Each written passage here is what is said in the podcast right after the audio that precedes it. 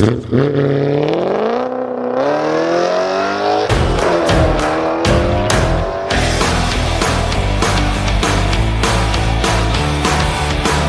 roule radio avec Marc Bouchard et Guillaume Laurent.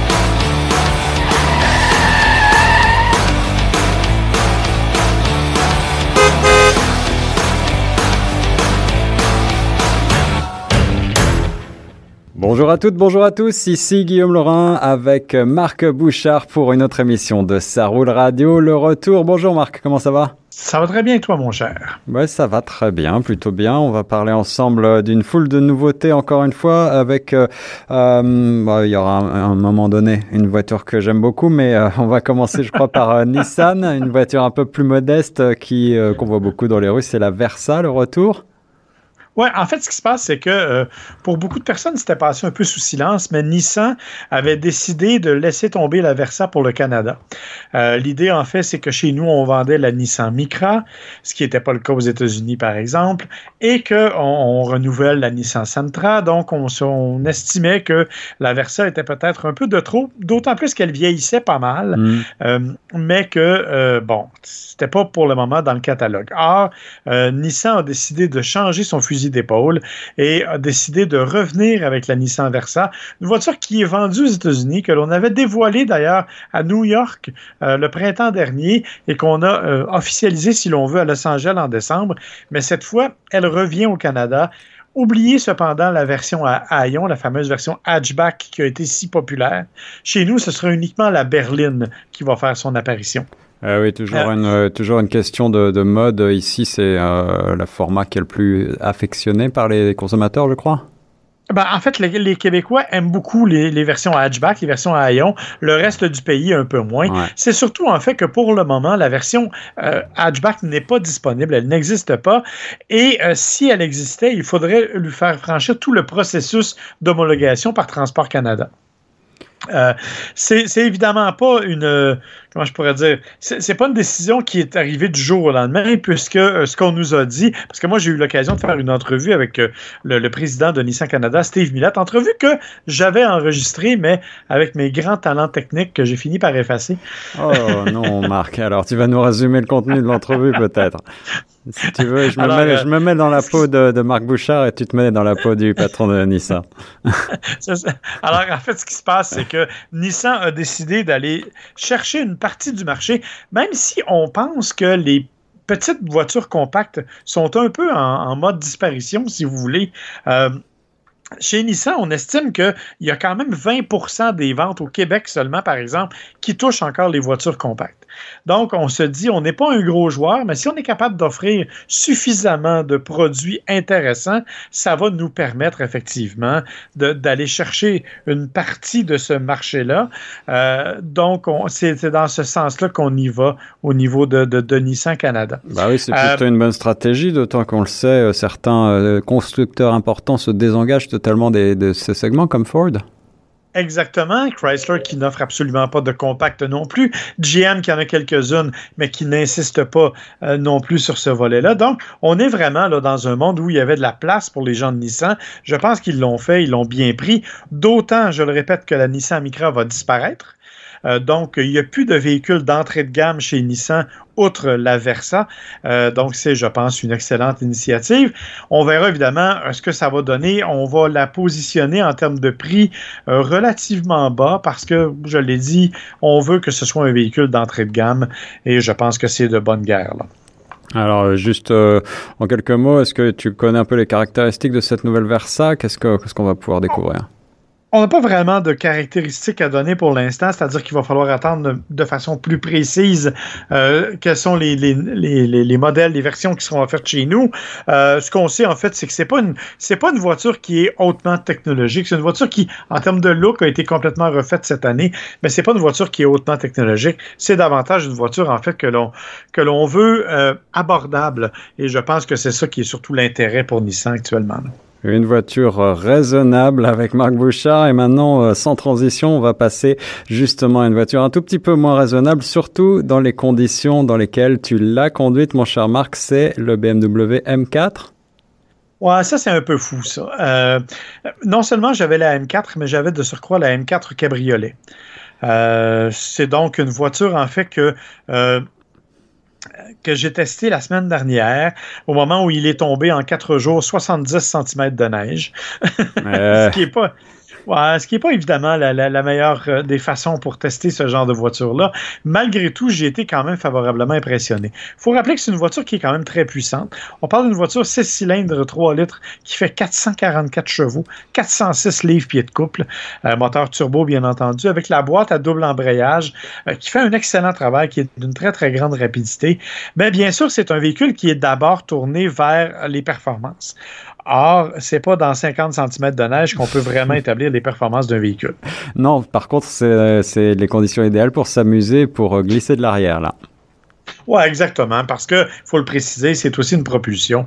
Donc, euh, c'est un véhicule qui est euh, quand même relativement maniable. J'ai été impressionné de la facilité avec laquelle euh, on, pouvait le, contrôler, même s'il il fallait le conduire avec une certaine délicatesse. Hein. Surtout même quand la chaussée était sèche, si on accélérait vraiment de façon trop abrupte, ça devenait un peu compliqué parce que, ben là, évidemment, l'arrière cherchait à passer devant et c'était pas nécessairement une bonne idée. Ouais, alors en version cabriolet, c'est encore peut-être euh, plus décalé de conduire dans la neige. Est-ce que tu as osé décapoter, Marc? Bien sûr, et j'ai fait ça parce que je suis un méchant garçon. Euh, je, suis, je suis allé avec ma belle-mère, en fait, qui avait un, rendez-vous médical. Et euh, c'est idéal, c'est idéal pour bien s'entendre avec sa belle-mère, de, la, de l'ébouriffer un petit peu au volant d'une M4 cabriolet dans la neige. Exactement. Et, euh, par contre, il faut savoir qu'il il existe un système qui s'appelle le Air Scarf, qui est une espèce de foulard d'air chaud qui est projeté euh, par l'appui-tête. Donc, évidemment, ça permet de garder une certaine chaleur. Euh, c'est quand même un véhicule qui est relativement confortable, bien que vieillissant. Il hein. faut rappeler que l'année prochaine, ce véhicule-là va être complètement remodelé. donc, on, parle d'un véhicule qui est pas exactement aussi performant qu'il pourrait le devenir, je dirais. Euh, c'est-à-dire que c'est un véhicule qui va vraisemblablement être en mesure de, je dirais, de, de s'améliorer l'an prochain. Nouvelle plateforme, nouvelle direction, nouvelle conduite. Euh, mais on verra ce que ça va donner. Pour le moment, c'est quand même très agréable. Il faut évidemment faire le compromis des suspensions qui sont extrêmement rigides. Il faut aussi faire le compromis des prix du prix parce que euh, c'est une voiture qui vaut quand même 89 000 dollars. Ah oui, là on devient plus très raisonnable par rapport à la première vieille M3 euh, de, du milieu des années 80, mais euh, c'est vrai que le M4 coupé cabriolet continue de faire rêver. Ça c'est le prix sans option? C'est le prix sans option parce que sur le modèle qu'on nous avait prêté, il y avait quelques options, à savoir des tonnes d'options, dont le, le, groupe performance et tout. Écoutez, ça fait. Euh, c'était 29 000 d'options. Oh oui, c'est juste euh, un petit surajout en plus de la, de la note première. Euh, en tout cas, j'ai vu qu'il y a des photos déjà de la nouvelle mouture qui commence à fuiter un petit peu sur le net. On peut pour se rendre compte que euh, bah, il y a peut-être pas de grande révolution, mais en tout cas, moi, c'est un modèle que j'attends avec impatience. Et puis, en attendant, je crois que je me contenterai bien du modèle actuel. Oui, effectivement. Ben, on remarque que c'est amplement suffisant pour s'amuser, même si, je le répète, euh, c'est quelque chose de délicat. En fait, mon épouse, qui est pourtant une excellente conductrice, hein, euh, qui est quelqu'un qui conduit très bien et qui a eu l'opportunité d'essayer différents véhicules, tu t'en doutes, euh, différentes voitures, elle n'a pas vraiment voulu conduire la M4. Elle se sentait pas à l'aise dans les conditions. garde au sol extrêmement basse, propulsion grande puissance, euh, donc elle se sent peut-être pas très à l'aise de la conduire. Euh, donc c'est vraiment un véhicule qui qu'il faut prendre avec des pincettes, je dirais, quand c'est le temps de conduire. Ouais, un véhicule qui, qui n'est peut-être pas fait pour euh, tous les tous les climats. L'idéal, ce serait d'avoir une version 4 roues motrices et la version propulsion pour le moment où on veut s'amuser. Marc, on va faire une petite pause et après on revient avec le Ford Explorer. Ça roule toujours sur euh, Ça roule radio avec Guillaume Laurin et notre spécialiste, le journaliste automobile préféré, Marc Bouchard, avec euh, maintenant le Ford Explorer que euh, Marc a pu essayer pour nous. Marc, qu'est-ce qu'il faut retenir de ce nouveau beau véhicule de chez Ford?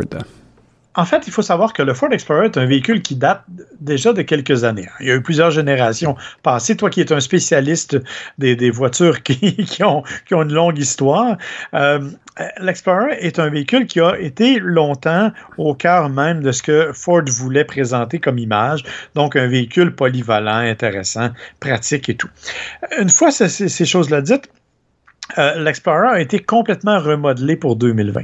Il est complètement refait, il n'a plus rien à voir avec l'ancien, nouvelle plateforme, nouvelle structure, euh, nouvelle esthétique. C'est vraiment un véhicule qui a été complètement modifié et que l'on propose cette année en plusieurs déclinaisons. Euh, d'une part, il y a une déclinaison qu'on appelle la version ST. comme tu sais, chez Ford, le ST, c'est une version très très puissante. Hein, normalement, ce sont normalement des véhicules sport. Euh, on aura compris qu'on est quand même dans un, véhicule assez imposant, donc la notion sportive est peut-être un peu euh, laissée de côté. Oui, c'est plutôt un label maintenant qu'une véritable notion sportive, c'est plutôt une finition presque.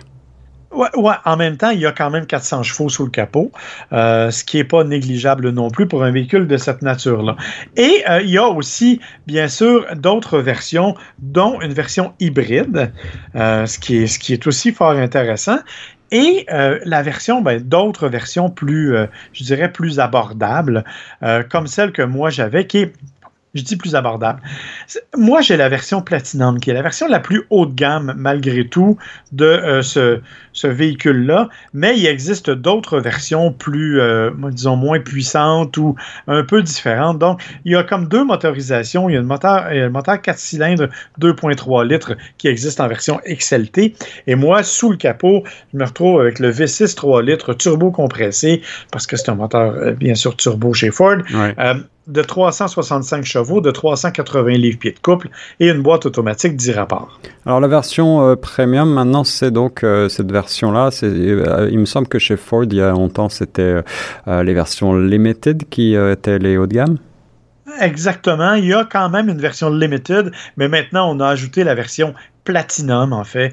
Euh, donc, le Limited, par exemple, est à 52 000 Le Platinum est à 64 500 OK, c'est encore le cran dessus.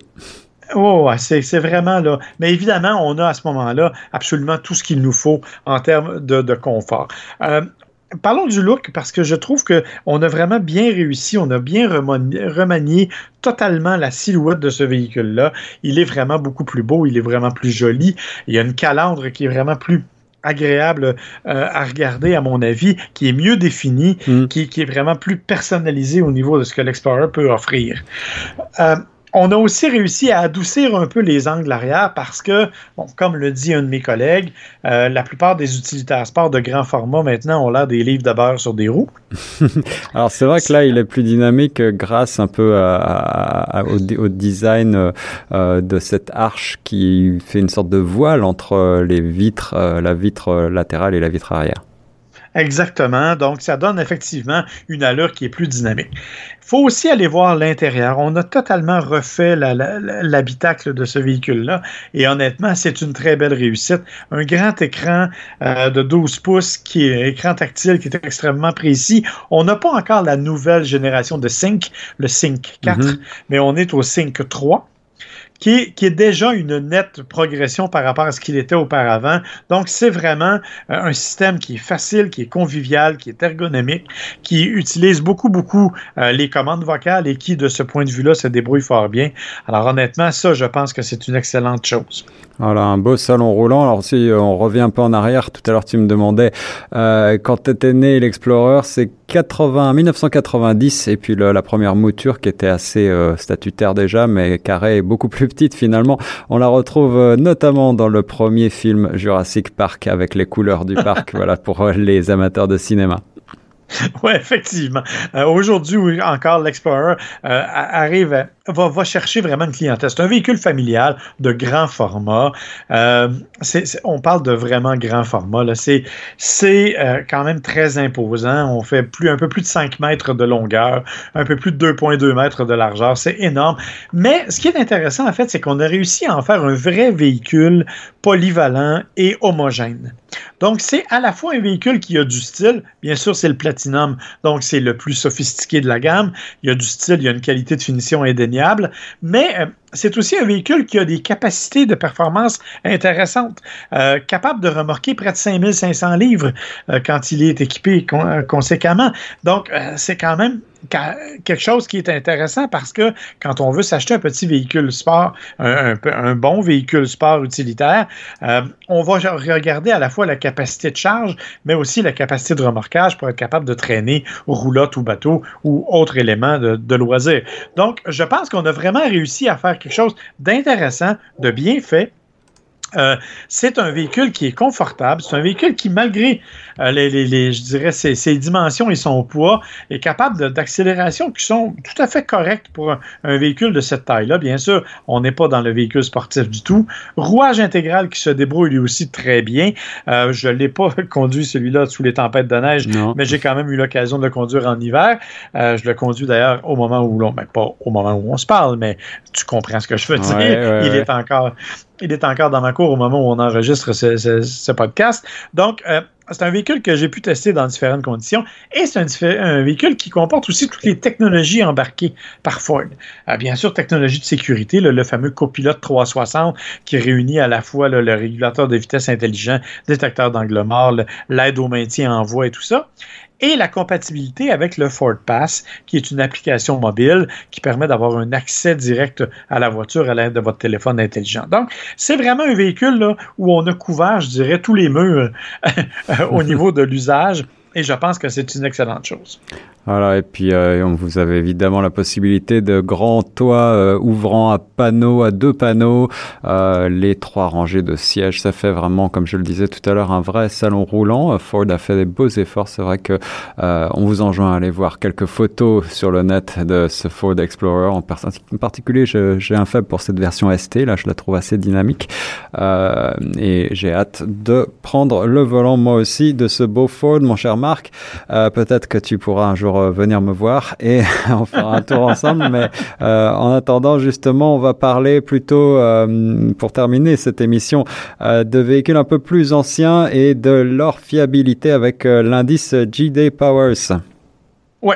JD Power, c'est une compagnie américaine qui se spécialise en fait dans les sondages de différents produits de consommation, notamment l'automobile, et qui vérifie certains éléments au niveau de la fiabilité, où ils ont, ils publient en fait deux sondages particulièrement intéressants dans le monde automobile. Un s'appelle l'indice de qualité initiale, l'autre s'appelle l'indice de fiabilité. L'indice de qualité initiale réunit les gens qui ont acheté une voiture depuis trois mois et y évalue le nombre de problèmes qu'ils ont eu avec leur véhicule. Dans d'autres cas, et dans le cas de l'indice de fiabilité, on prend des voitures qui ont trois ans, qui ont mhm. été achetées neuves, et on fait un sondage auprès des propriétaires à savoir combien de problèmes ont-ils eu au cours des 12 derniers mois. Donc, c'est des véhicules de trois ans et on dit après trois ans, est-ce que vous avez eu des problèmes? Ce que l'on fait, c'est que l'on en fait une moyenne sur 100, OK? Et euh, par, par, 100 véhicules. Donc, par exemple, euh, la moyenne de l'industrie lors de cette, cette récente étude était de 134 problèmes par 100 véhicules. Donc, un peu plus d'un problème par véhicule. Ces problèmes-là ne sont pas nécessairement des problèmes de mécanique, cependant. D'accord. Ça, peut être, ça peut être n'importe quoi. Oui, c'est ce que j'allais te demander, euh, mon cher Marc. Euh, c'était pour savoir euh, quel type de problème était recensé par cet indice. On parle de aussi bien de problèmes mécaniques qu'électroniques ou de, de fiabilité, j'allais dire, ah. d'intérieur de n'importe quoi. En fait, il y a 31 catégories qui ont été élaborées et euh, ça comporte mécanique, bien entendu, mais aussi tout ce qui est système de communication, d'infodivertissement, de navigation, euh, tout ce qui peut nécessiter, en fait, l'intervention d'un concessionnaire ou d'un garagiste pour répondre aux besoins du, du consommateur. Et on le sait, plus il y a d'électronique, plus ça tombe en panne. Exactement. Mais en fait, il y a une nette amélioration par rapport aux années précédentes euh, parce que la moyenne est au contraire en baisse. Euh, depuis, depuis quelques années, là, euh, alors qu'on a déjà été, bon, comme je disais, c'est 134 actuellement, mais ça a déjà été à 170. Là. Donc, les, les, véhicules sont de plus en plus fiables. Et il y a une seule marque, en fait, qui se classe sous les 100, donc moins de un problème par véhicule, et c'est la marque Genesis. Ah oui, ça c'est euh, une nouveauté. Pendant longtemps, il me semble que c'était davantage du côté de chez Porsche qu'on pouvait trouver euh, ce genre d'indice de, fiabilité extrêmement euh, élevé ou plutôt de peu de problèmes. Genesis a fait des, des, gros gros progrès et c'est finalement aujourd'hui la marque la plus fiable du monde, on peut le dire? C'est la marque la plus fiable, ben, pas du monde parce que c'est nord-américain, euh, parce qu'on n'a pas là-dedans les Peugeot et autres euh, euh, véhicules. Mais sans vouloir, sans vouloir être méchant avec mes constructeurs compatriotes, je pense qu'ils se placent un tout petit cran en dessous. Oui, je n'osais pas me lancer là-dedans, mais je, vais te laisser aller, tu as le droit. alors, effectivement, Genesis donc, a très bien réussi une marque qui ne surprend personne. La deuxième position, c'est Lexus. Hein. Euh, je pense que depuis longtemps, Lexus est une marque qui est reconnue pour sa fiabilité et elle l'est encore euh, au niveau de ce sondage-là. Euh, et après ça, il y a un petit peu de surprise puisque c'est Buick qui est en troisième position. Ah oui, en effet, là, c'est, je m'y attendais pas. il faut dire que les véhicules Buick ont fait beaucoup de progrès aussi, mais est-ce que le, reste des GM bénéficie de cette fiabilité? Oui, effectivement. Alors, si on continue dans l'ordre rapidement, Porsche, Toyota, Volkswagen, Lincoln, BMW, Chevrolet, Ford, Mazda, Cadillac, Hyundai et Kia sont tous supérieurs à la moyenne. Donc, ils réussissent tous mieux que la moyenne. Excellent. Ce qui est quand même fort intéressant. Wow, et c'est que des marques que j'aime, alors c'est bien. Ouais. Euh, évidemment, pour tout classement euh, de qualité, il y a aussi malheureusement des perdants, hein, tu t'en doutes. Quels sont les mauvais euh, élèves?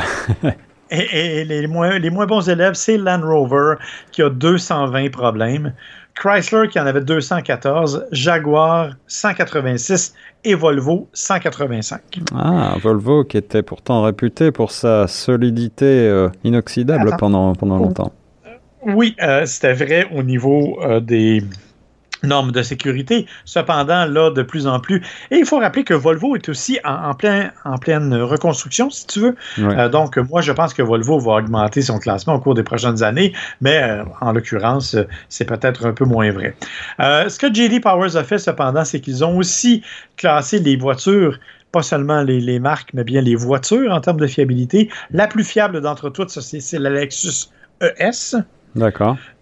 Elle est la plus fiable, mais certainement pas la plus stimulante à conduire, mais ça, c'est un commentaire tout à fait personnel.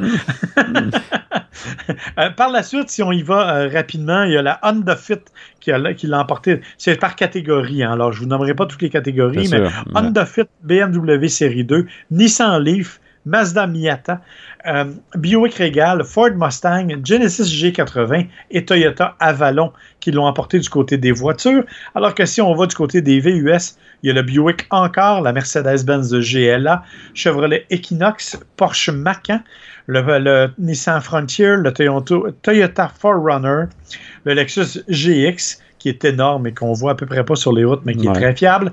Euh, la, Toyota Sienna, le Chevrolet Tahoe, le Ford F-150 et le Chevrolet Silverado Heavy Duty, le HD, qui est le très gros camion de euh, Silverado. Donc, comme tu le vois, des marques assez variées, mais certaines compagnies s'en tirent mieux que je croyais. Chevrolet, entre autres, qui gagne 4 ou 5 catégories, c'est vraiment assez exceptionnel. Eh ben oui, on leur tire euh, notre chapeau, c'est une très bonne chose. Et puis, ce que je note également, c'est que dans ce classement des, des bons élèves, il y en a aussi pour tous les goûts, avec euh, toutes les tailles de voitures et tous les prix presque.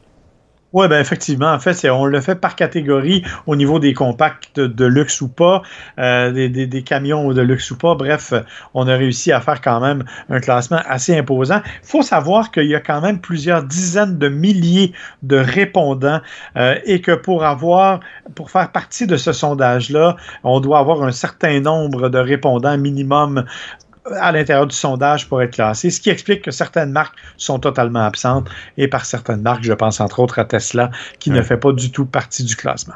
Dommage, j'aurais été curieux de connaître l'indice de fiabilité de cette fameuse marque, mais euh, ça, on en reparlera certainement dans une autre émission. En tout cas, euh, c'est un indice euh, Powers qui est certainement très intéressant à surveiller si vous êtes dans le marché pour un achat d'une voiture récente, parce que se baser sur l'expérience des autres utilisateurs, il n'y a rien de tel pour faire son opinion. Merci beaucoup, mon cher Marc. Je rappelle que l'émission Ça roule radio est disponible sur Radio Média Plus, sur Sport Radio euh, .ca ainsi que bah, sur euh, la, page bien entendu euh, ça roule radio et sur euh, beaucoup de plateformes de podcast. Vous allez retrouver ça un petit peu partout, Spotify, Apple et j'en passe et des meilleurs. Suivez-nous également sur Facebook euh, et ne manquez pas de nous écrire si vous avez des questions ou si vous désirez euh, que nous parlions d'un modèle particulier. Marc, tu as quelque chose à ajouter? Non, en fait, c'est assez complet. Ils peuvent nous écrire effectivement à info à euh, une adresse où on reçoit les commentaires. Et bien sûr, on est ouvert à toutes vos questions et à tous vos commentaires, mon cher. Eh bien, merci beaucoup, mon cher Marc, et on se retrouve très vite pour une autre émission de Saroul Radio. Bonne semaine, bye bye.